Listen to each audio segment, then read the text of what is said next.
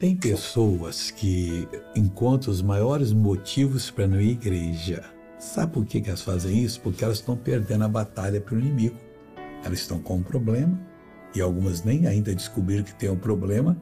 Deus quer ajudá-las, mas hoje não, hoje está chovendo. Ah, não, domingo eu vou todo domingo, mas esse eu não vou, não. Esse eu vou para a praia.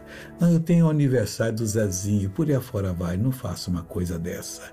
O salmista que escreveu o salmo de número 122 foi o rei Davi. Sabe o que, que ele disse?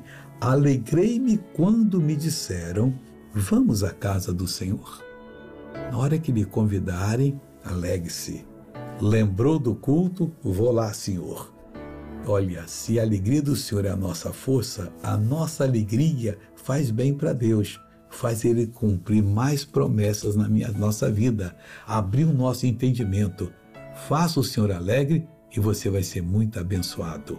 Agora eu quero orar com você. Pai, estou aqui para abençoar, estou aqui para mandar o mal embora, estou aqui, ó Deus, para ajudar essa pessoa a resolver os problemas dela.